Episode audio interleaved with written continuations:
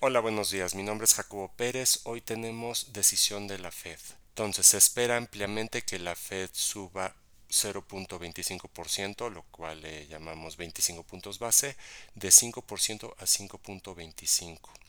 ¿Para qué? Para controlar la inflación. Después de lo que vimos en la pandemia, toda eh, la inflación causada por los estímulos fiscales en Estados Unidos, alza en materias primas y disrupción de las cadenas de suministro. Eso ha causado una presión inflacionaria en Estados Unidos y en todo el mundo.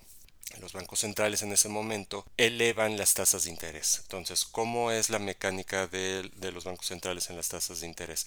Cuando empiezas una recesión, bajas la tasa lo más posible, en este caso fue a cero, a cero y tuvimos en Europa tasas negativas durante bastante tiempo. Eso para que la gente y las empresas tomen crédito.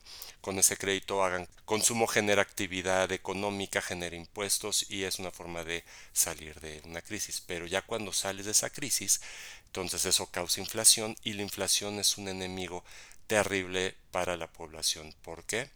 Porque la inflación erosiona los ahorros, erosiona los sueldos, aunque tengas aumentos salariales es muy difícil poder ganarle a la inflación. Entonces los bancos centrales, en este caso la Fed, lo que hace es subir las tasas de interés y por lo general lo que haga la Fed se repercute en las decisiones del resto de los bancos centrales a nivel global. porque Para defender la paridad cambiaria.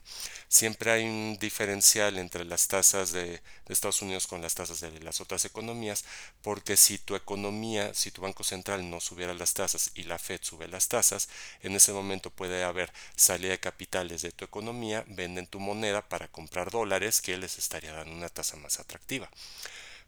Por eso vemos en muchos países como México, vemos que el peso mexicano se ha apreciado fuertemente. ¿Por qué es? Pues porque México ofrece una tasa muy alta con respecto a sus datos de inflación y es una tasa muy alta con respecto a Estados Unidos. Entonces, si la Fed sube tasas, países en mercados emergentes como México tendrían muy probablemente que también hacer, hacer lo propio.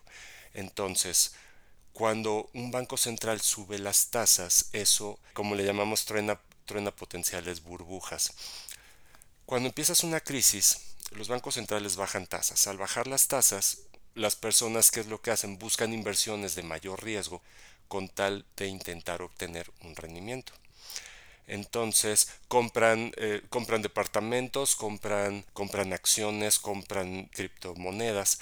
Entonces al momento de subir las tasas de interés, ese tipo de inversiones se vuelven, se vuelven menos atractivos, entonces las personas venden esos activos y se van a instrumentos de muy bajo riesgo ya con una mayor rentabilidad de gobiernos los cuales tienen muy muy bajo riesgo. Entonces vimos ayer que dado que se espera alza de tasas de la Fed, que el mercado accionario tuvo un impacto de 2% negativo.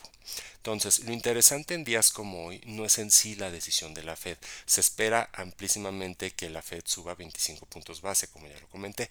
Es más interesante es el comunicado para intentar leer entre líneas qué es lo que va a hacer la Fed en las siguientes decisiones.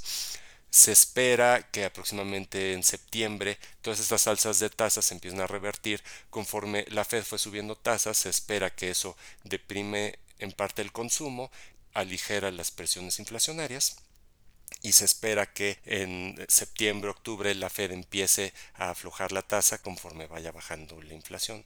Pero entonces eso es lo que esperamos. Lo interesante de hoy no es la decisión como tal, sino el comunicado para intentar prever un poco el futuro. Bueno, ¿y qué impacto puede tener a los bancos, dado lo que hemos visto, todos los problemas con los bancos regionales?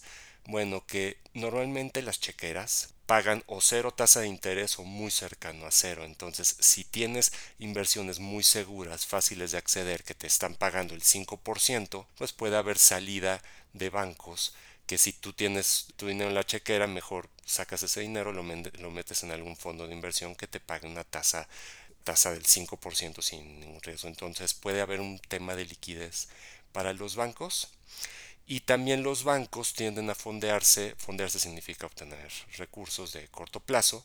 Se, se fondean de esta manera, entonces sube, sube el costo financiero para las empresas.